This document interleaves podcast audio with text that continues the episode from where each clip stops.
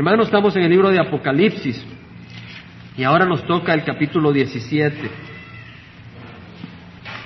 Capítulo 17. Este capítulo tiene secciones que hemos estudiado cuando estudiamos el capítulo 13. Y vamos a tener que cubrir algunas de estas secciones de nuevo, lo que es bueno porque es un repaso en algunas partes. ¿Verdad? Ah, son, el capítulo 17 y 18 son uno de los capítulos más difíciles del libro de Apocalipsis, donde hay muchas ah, opiniones de qué es lo que es una cosa, qué es lo que es la otra. Y eh, vamos a tratar de, de expresar pues lo que, lo, que, lo que el Señor ha puesto en el corazón. Dice la palabra del Señor. Uno de los siete ángeles que tenían las siete copas vino y habló conmigo diciendo, ven, te mostraré el juicio de la gran ramera que está sentada sobre muchas aguas. O sea, de que estos siete ángeles que tiraron las copas de la ira de Dios en los últimos días, después de la que sonó la séptima trompeta, vemos de que ahora uno de ellos viene y le dice a Juan, te mostraré el juicio de la gran ramera que está sentada sobre muchas aguas. La palabra ramera quiere decir prostituta. Ahora, ¿quién es esta prostituta? Está sentada sobre muchas aguas. Obviamente es un símbolo figurativo, porque una mujer no se puede sentar en muchas mares. Pero entendamos que aguas en el versículo 15 nos define qué es. Dice, las aguas que viste donde se sienta la ramera son pueblos, multitudes, naciones y lenguas. Y cuando la palabra del Señor nos aclarece lo que es, pues ya no hay que averiguar. ¿Qué más claro que la palabra de Dios misma? Hay que dejar que la palabra de Dios nos clarifique la palabra de Dios. Y acá nos dice que son pueblos, multitudes. Quiere decir que esta mujer tiene influencia. Esta mujer tiene gran influencia sobre todo el mundo en los últimos días. Y dice, con ella los reyes de la tierra cometieron actos inmorales. Y los moradores de la tierra también fueron embriagados con el vino de su inmoralidad. Obviamente que esta mujer no se puede cometer inmoralidad en el sentido físico con todo el mundo, Estamos hablando acá en el sentido espiritual. Cuando dice acá la palabra cometieron actos inmorales, la palabra acá que se usa, de hecho, es la palabra pornuo, pornuo, que quiere decir, de ahí viene la palabra pornografía, hermanos. O sea que actos inmorales está viniendo de la palabra que quiere decir cometer fornicación, eso es lo que quiere decir, llevar a cabo eh, llevar a cabo la actividad de prostitución o la práctica de idolatría en el sentido espiritual y viene de la palabra pornei, porné que quiere decir prostituta, que viene de la palabra vender. De ahí viene, viene de la palabra vender. O sea que estos actos inmorales son actos de prostitución. ¿Qué quiere decir eso? Bueno, hermanos, el hombre cuando fue creado, fue creado con una sed espiritual por su creador. El hombre cuando fue creado tiene una necesidad de comunión, de amistad, de comunicación y unidad con su creador. Pero cuando cayó en el pecado, el hombre fue separado y el hombre murió espiritualmente. Pero hay esa sed por, por algo, por su creador, pero el hombre lo ha llenado de distintas maneras. Y acá vemos de que el hombre lo llena con religión falsa, sobre todo en los últimos días. Esto es lo que esta prostituta es, es la religión falsa que va a abundar especialmente en los últimos días. Y dice de que los moradores de la tierra fueron embriagados, porque hermanos, el vino no quita la sed. El vino da más sed de vino y te embriaga y te hace vomitar y te hace perder la cabeza y lo que estás haciendo. Y esto es lo que los moradores de la tierra hacen, se embriagan con esta religión falsa que da más sed, da más sed, pero no satisface. Es inmoralidad en el sentido de que es fornicación, es adulterio, porque nosotros hemos sido creados para pertenecerle a nuestro Dios. Pero aquí viene Satanás y nos ofrece una religión falsa. Él se vende como una prostituta, Satanás, y nos ofrece esa religión falsa, pero nos cobra, nos cobra el alma. El que compra esa religión falsa paga con su alma en el fuego eterno. Ahora, muchas personas, como hablamos hoy en la mañana, mencionamos los primeros dos versículos de este capítulo junto con otro mensaje, pero me parece muy apropiado. El hombre trata de llenar ese vacío de muchas maneras, ¿verdad? Y muchas veces el hombre acepta religión falsa. ¿Por qué? Muchas veces por temor, porque creció en una religión y tiene miedo de salirse de esa religión.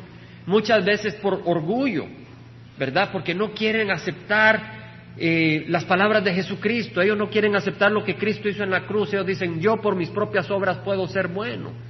Otros porque se revelan a Cristo, no quieren que Él sea Señor de su vida. No tienen miedo de salir de su religión, pero ellos quieren tener control de su vida y no se lo quieren dar a nadie.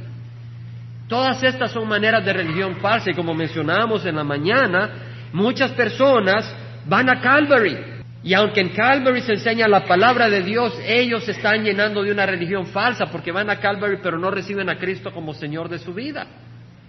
Y, si yo voy a Calvary Chapel todos los domingos y los lunes o los miércoles y sigo yendo pero no recibo a Cristo como Señor de mi vida, esa es mi religión falsa.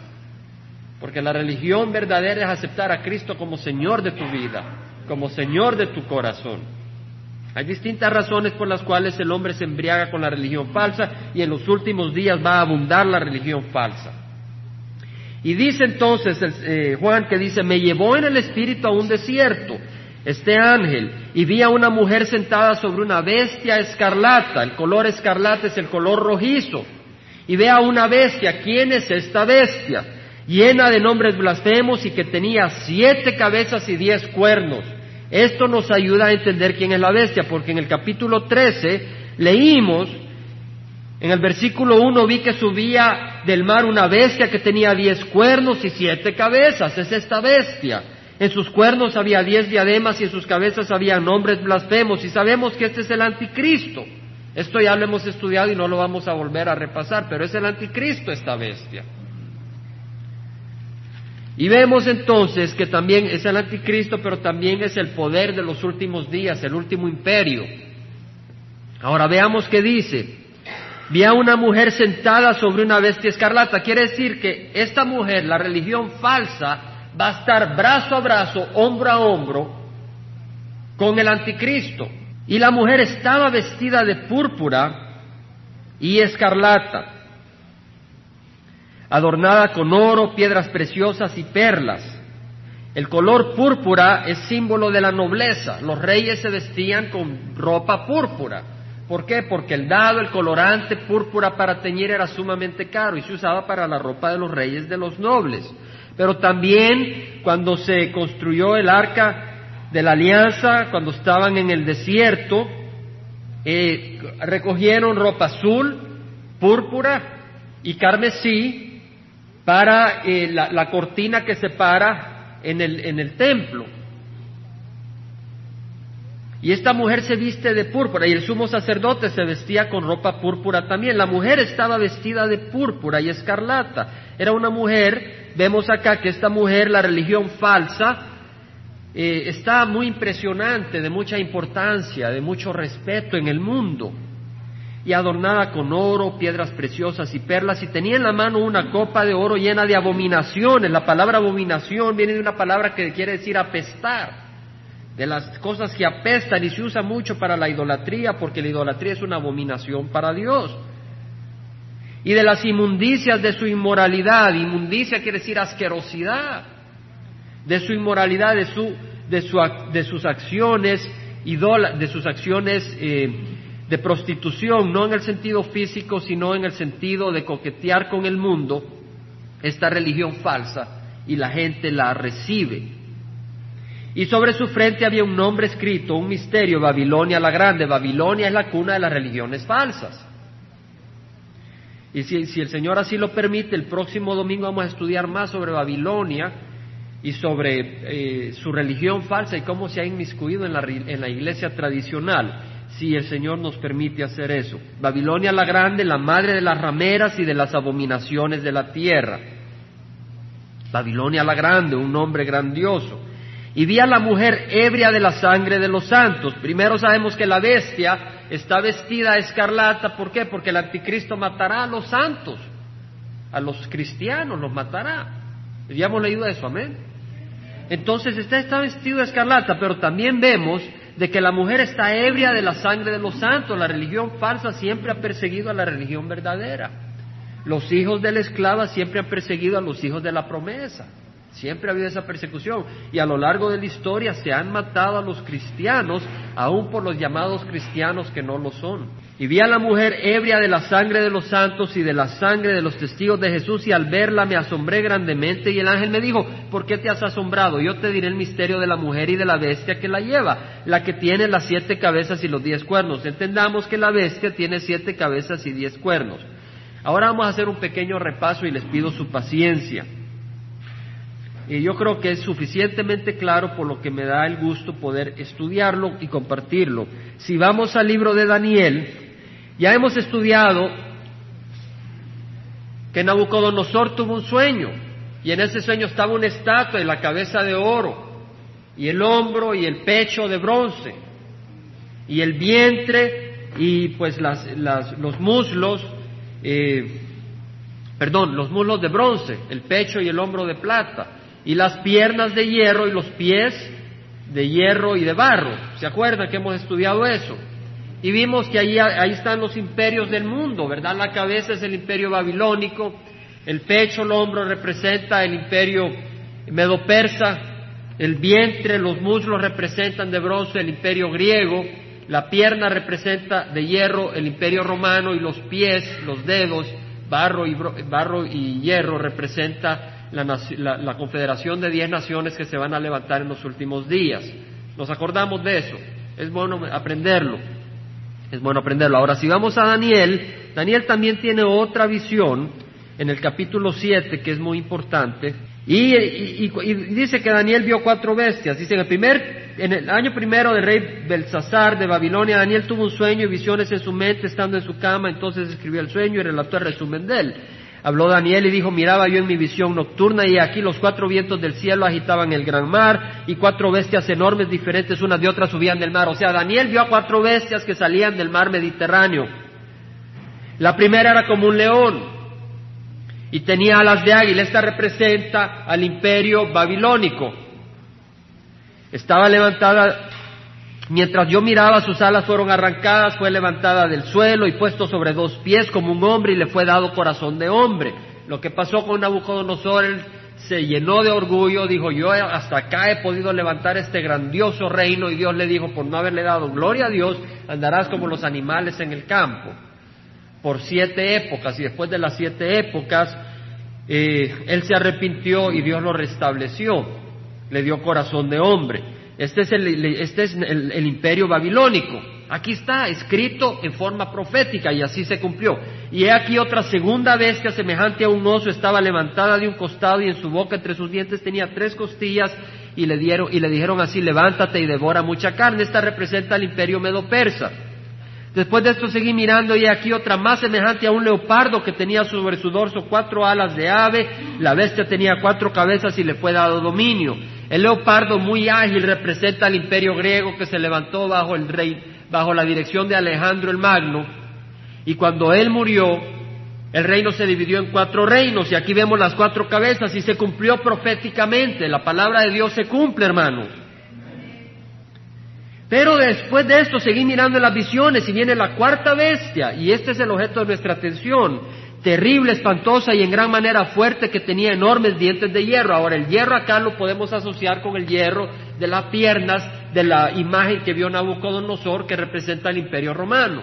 Era espantosa, con dientes de hierro, devoraba y desmenuzaba. El hierro es menos noble que el oro, pero es poder hasta para aplastar al oro. Y así el imperio romano, sin, sin tanta nobleza como el imperio babilónico en su esplendor, fue destructor. Era diferente de todas las bestias que le antecedieron y tenía diez cuernos. Aquí ya estamos viendo una proyección del imperio romano resucitado en los últimos días.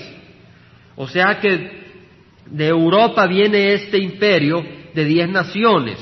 Tenía diez cuernos. Mientras yo contemplaba los cuernos, he aquí otro cuerno, uno pequeño surgió entre ellos. Ahora uno puede decir, estas diez naciones Tal vez son diez naciones, primero viene una, luego viene la otra, luego viene la otra, ¿verdad? En sucesión, eso pudiéramos creerlo. Pero la Biblia nos enseña que no, que son diez naciones que reinan a la vez. porque lo podemos, teniendo en la mano ahí, si ustedes se van a Apocalipsis 17, vemos en el versículo 12, tengan la mano en Daniel que vamos a regresar, 17.12 dice, los diez cuernos que viste son diez reyes que todavía no han recibido reino, pero que por una hora reciben autoridad como reyes con la bestia. Vemos, en una hora, en un momento, ambos reciben autoridad como reyes con la bestia. Estas diez naciones van a reinar a la vez. No van a reinar en sucesión, sino que van a reinar a la vez. Pero vemos que tres de los primeros cuernos, en, Daniel 7.8, tres de los primeros cuernos fueron arrancados delante de él. Porque había un cuerno, el versículo 8 dice, mientras yo contemplaba los cuernos, he aquí otro cuerno, uno pequeño surgió entre ellos. Cuando están estas diez naciones, surge alguien. Y dice, tres de los primeros cuernos fueron arrancados delante de él. O sea, está hablando de un hombre y he aquí este cuerno tenía ojos como los ojos de un hombre y una boca que hablaba con mucha arrogancia. Sabemos de que este anticristo va a blasfemar el nombre de Dios. Y de hecho, en el versículo 20, en el versículo 20 del capítulo 7 de Daniel dice la verdad acerca de los diez cuernos que tenía en su cabeza y del otro cuerno que había surgido del cual cayeron tres de ellos, es decir, el cuerno que tenía ojos y una boca que hablaba con mucha arrogancia y cuya apariencia era mayor que la de sus compañeros.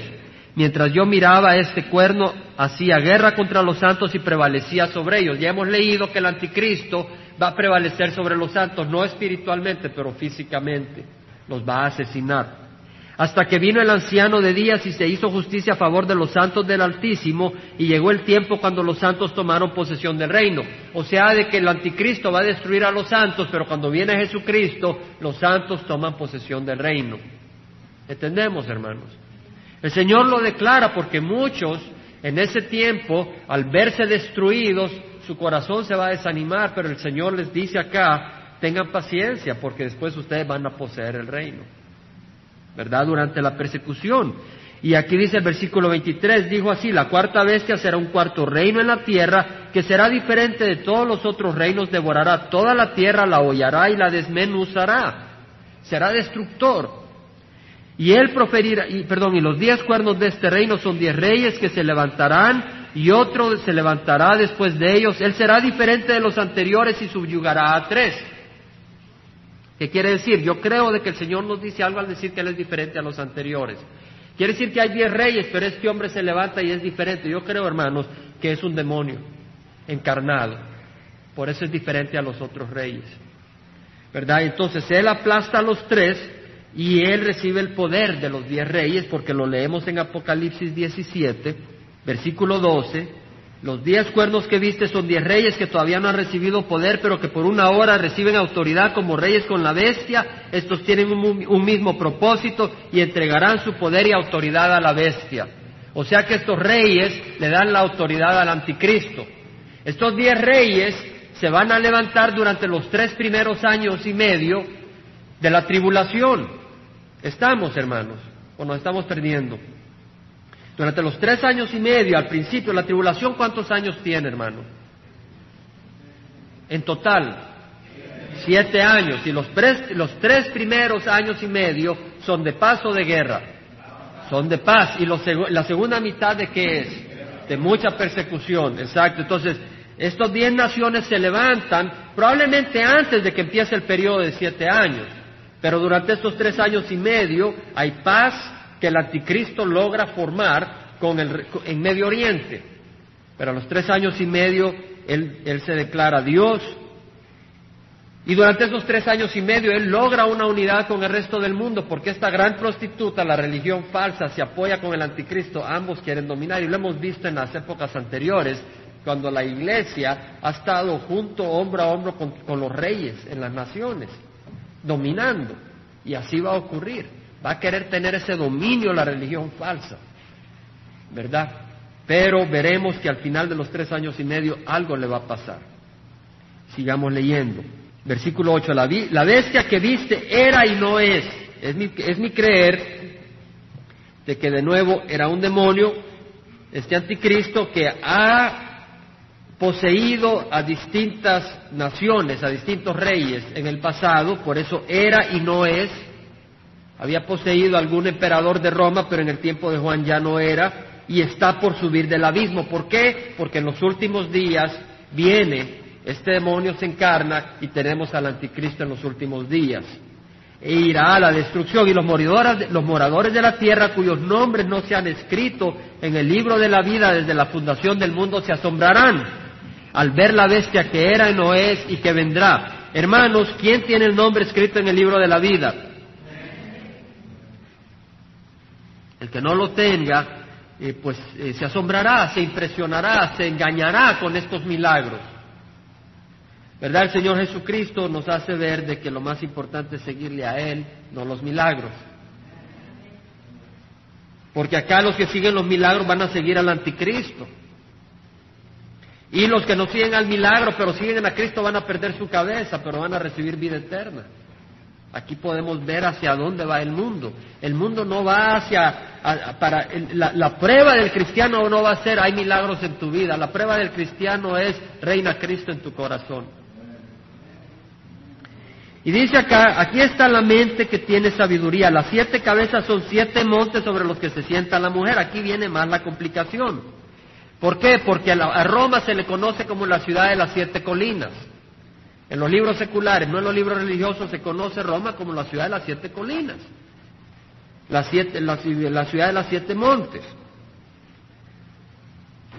Pero también puede implicar, si sabemos de que hay diez naciones y viene el anticristo y subyuga tres, que estas siete naciones, que son fuertes, es por decirlo así, esta prostituta, esta religión falsa, coquetea con estas siete naciones, por decirlo así, tiene su autoridad sobre estas siete naciones.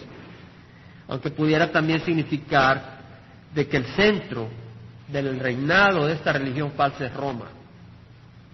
¿Verdad? Ahora podemos, tenemos que tener cuidado porque eh, puede ser y puede no serlo es muy difícil. Yo ayer me tiré hora tras hora tras hora tratando de escudriñar esto. Y lo único que me dio fue, fue, me dio precaución para solo decir lo que siento más seguridad de compartir y dejar que el Señor nos vaya iluminando. Siguiendo esto, vemos que nos dice, y son siete reyes, cinco han caído.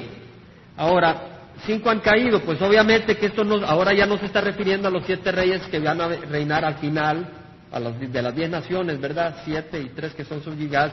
Se está refiriendo a siete reyes que ya han reinado, cinco han caído, uno es y el otro aún no ha venido.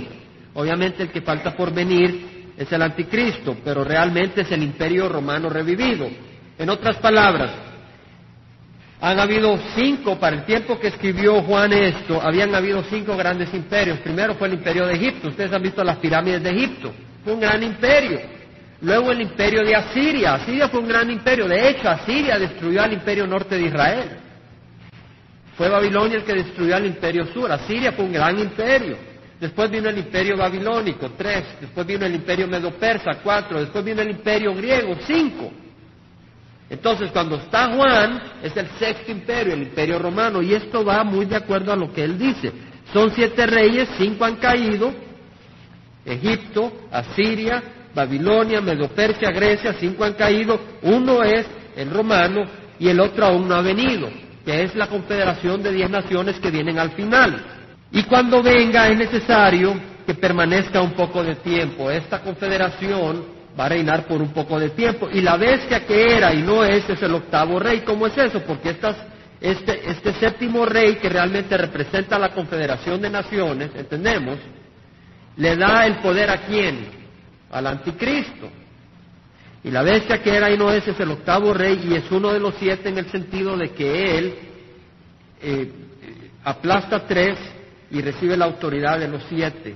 ¿Entendemos? Y es uno de ellos, pues, solo que es diferente a ellos.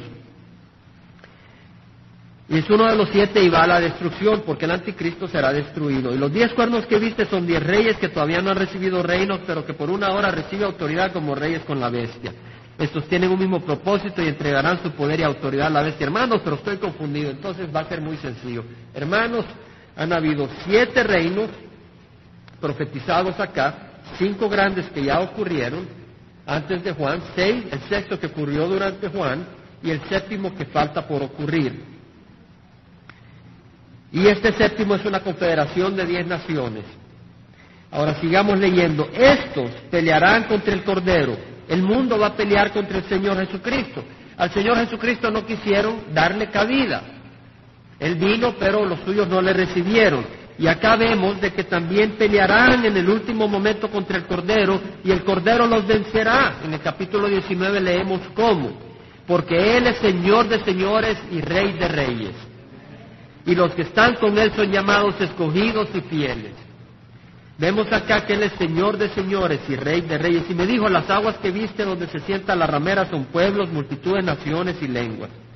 Y los diez cuernos que viste y la bestia, estos odiarán a la ramera y la dejarán desolada y desnuda y comerán sus carnes y la quemarán con fuego. ¿Qué quiere decir? Que esta religión falsa, cuando el anticristo, al cabo de tres años y medio, tenga tanto poder, él se va a declarar Dios y le va a decir a la religión falsa, váyanse, no los necesito, ya estoy en control del mundo.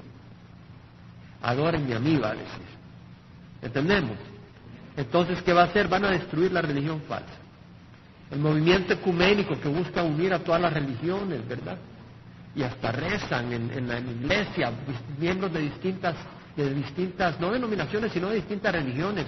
En la vez pasada, hace como dos años, vi en la catedral, como unos cuatro años, vi un programa donde en la catedral de San Antonio estaban, tenían a unos budistas y a otras religiones y todos juntos rezando. Y yo le llamé al, sacerdote de esa catedral. Y le hablé y le digo, bueno, ¿y a quiénes le rezaban? A Dios. Pero el Dios de ellos es distinto que el Dios que usted proclama, le digo. ¿A qué Dios le estaban rezando?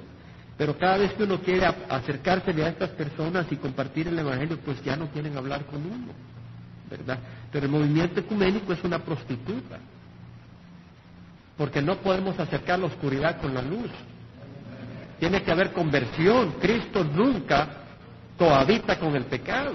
No quiere decir que no vamos a tener compasión por los budistas, por los musulmanes, tenemos que tener compasión, pero no por su religión. Su religión viene del infierno. Y vemos entonces de que el anticristo destruye a la religión falsa porque él se declara Dios. Ahora dice, porque Dios ha puesto en sus corazones el, ejecutar sus propósitos, que tengan ellos un propósito unánime y den su reino a la bestia hasta que las palabras de Dios se cumplan. Y la mujer que viste en la gran ciudad que reina sobre los reyes de la tierra, ya no solo es esta, esta bestia eh, una mujer, perdón, no es esta mujer solo una religión falsa, sino que también la representa como una ciudad en donde reina. Pudiera ser, tal vez dicen algunos, que Babilonia va a ser reconstruida y hay razones para creer que Babilonia va a ser reconstruida. De hecho, el presidente de Irak ha estado reconstruyendo Babilonia. Y eso está de acuerdo a la profecía, porque Babilonia va a ser destruida catastróficamente en una hora. Y para que sea destruida tiene que ser construida. ¿Verdad? Pero también puede ser, algunos creen el Vaticano. Algunos creen, comparto lo que he oído. No sé, hermanos, pues eh, lo importante no es si es el Vaticano, si es Babilonia, lo importante es que nosotros sigamos a Cristo Jesús, ¿verdad? Y de que tengamos compasión por los que están confundidos y les compartemos la palabra de Dios con amor y ternura. Porque si nosotros llegamos y le caemos como fieras encima, se nos corren. Amén. Pero también quiere decir compartir la palabra. Y a veces cuando ya compartimos y no nos escuchan, pues significa orar y por eso nos reunimos los miércoles a orar, ¿verdad? Y los jueves a orar, para orar por los parientes que no conocen al Señor, para que conozcan a Cristo Jesús, porque hermanos, en la, en la iglesia del Señor no se usan rangos, no se usan nombres, se glorifica a Cristo Jesús. En la iglesia de Cristo Jesús, ¿verdad? Ahora, hermanos, pero uno dice, bueno, ¿y cuál es la lección que voy a sacar para mí, para mi diario caminar? Bueno, la lección que puedo compartir es un poco parecido a, una meditación que dejé con los hermanos en la mañana. Y es lo siguiente, el hombre tiene sed. Tiene una sed espiritual y la va a llenar con algo. La puede llenar con religión falsa. O puede llenar en su corazón la levadura de los fariseos y de los saduceos, como estudiábamos el miércoles o puede llenar en su corazón la levadura del pecado, como estudiábamos el miércoles, pero Jesucristo dice, yo soy el pan de vida, ¿verdad? Vuestros padres comieron el maná en el desierto y murieron. pero yo soy el pan que desciende del cielo para que el que coma no muera. Ahora yo quiero hablarte de otro pan que el Señor comía. Hemos hablado del pan que baja del cielo, que es un pan milagroso, pero no es el que da vida eterna. Hemos hablado del pan que es Cristo Jesús y su palabra, pero te quiero hablar de otro pan que Jesucristo comía y que también nosotros debemos comer. Y no te estoy hablando de otra religión, pero en Juan 6 podemos leer ese pan que Jesús comía. En Juan, perdón, no es 6, ah, es 4. Juan 4, cuando el Señor Jesucristo tuvo encuentro con la mujer samaritana, la mujer samaritana se convenció de que Jesucristo es el Hijo del Dios vivo, Él es el Mesías, y fue corriendo a decirle a todo el pueblo encontrado al Mesías. Y mientras ella iba corriendo, los discípulos venían que habían ido a comprar sus taquitos, sus pancitos, su comida, y le traían al Señor Jesús pan. Los taquitos no están en la Biblia, hermanos, pero dice la Biblia que le trajeron pan al Señor. Y dice en el versículo 31, mientras tanto los discípulos le rogaban diciendo, Rabí, come.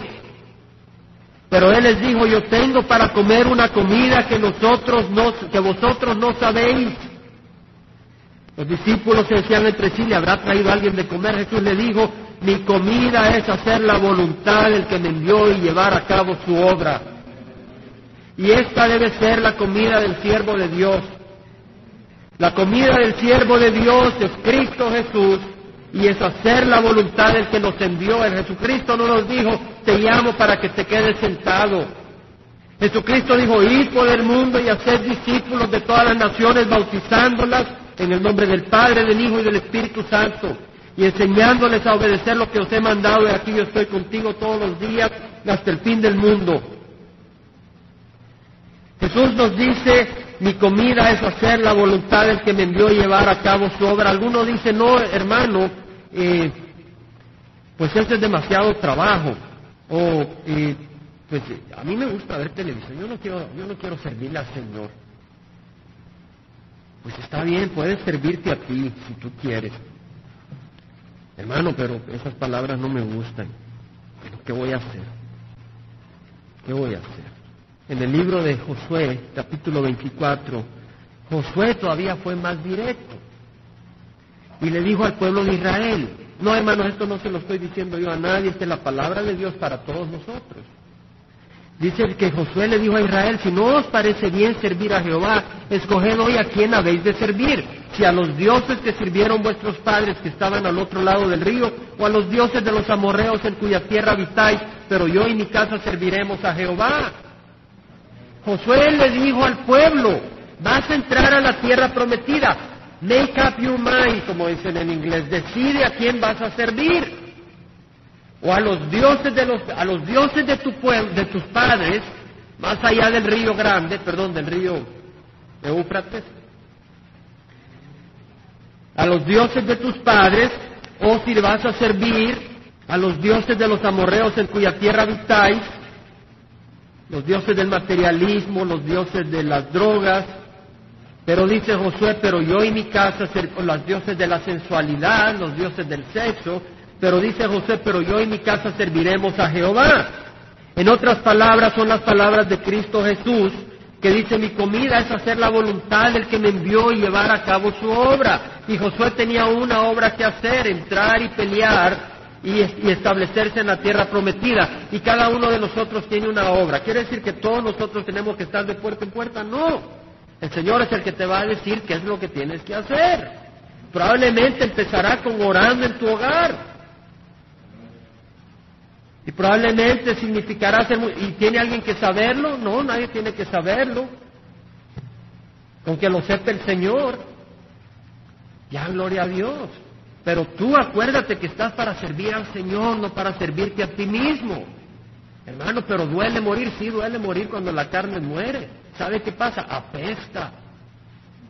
Pero el Espíritu es el que va viviendo más. Y si tú tienes fe y esperanza en Cristo Jesús, aguantarás el mal olor de tu carne que está muriendo mientras tu espíritu está creciendo. Pero tenemos que escoger, es una decisión de la mente. Dice en Eclesiastés el que observa el viento no siembra. Y el que mira las nubes no ciega. Y es interesante, uno puede estar viendo el viento muy hermoso, cómo mueve las ramas, pero ahí está viendo muy bonito, pero no siembra y no vas a cosechar nada. Y luego dice, el que mira las nubes no ciega. Ahí están las nubes, qué bonitas, se están poniendo rojas. Pero no vas a cortar, no vas a cosechar. Es muy hermoso estar en la obra del Señor. Y aquí estamos todos en la obra del Señor. Esa es nuestra esperanza. Ahora uno dice, bueno hermano, pero yo no estoy en contra de Cristo. Porque Jesús dice, el que no está conmigo está contra mí. Yo no estoy en contra de Cristo, pero Jesús dice, el que no recoge conmigo desparrama. No nos dé escapatoria el Señor. Si tú no estás de corazón en las cosas del Señor, alguien te está controlando el corazón. Padre Santo, yo te agradezco por los muchos siervos, Señor, que tú vas levantando y las personas que tienen sed de servirte. Yo te ruego, Padre Santo, de que pongas en cada uno de nosotros un corazón de servicio para ti.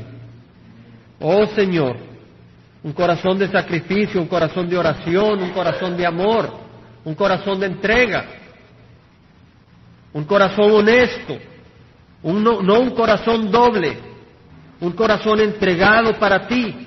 Sí, caeremos cuando estamos luchando.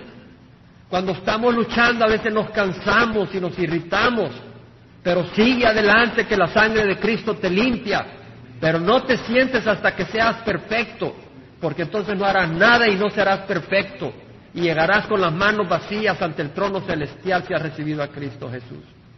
Pero yo te invito, hay muchas necesidades para los ministerios de niños, mucha necesidad de ministrar con amor y con unción. No te quedes mirando al viento. El viento es símbolo del Espíritu Santo. Podemos ver a algún hermano lleno del Espíritu Santo. El Señor dice, no mires al viento, recibe tú el viento del Espíritu Santo. Clama que el Espíritu Santo te llene y derrame su espíritu en tu corazón. Y no te quedes mirando a las nubes que tienen agua, recibe el agua viva. Jesucristo dice, si alguien tiene sed, que venga a mí y beba. Y el que cree en mí, como dice las escrituras, de lo más íntimo de su ser brotarán ríos de agua viva. Padre Santo, yo te ruego por esta congregación, Señor, que tú derrames tu Santo Espíritu, sigas dando un espíritu de amor cada vez más grande, un espíritu de humildad, un espíritu de tolerancia, un espíritu de silencio cuando hay que ser silencioso y un espíritu de prudencia cuando hay que ser prudente, un espíritu de humildad siempre, porque siempre hay que ser humilde, un espíritu de servirte. Padre, te necesitamos.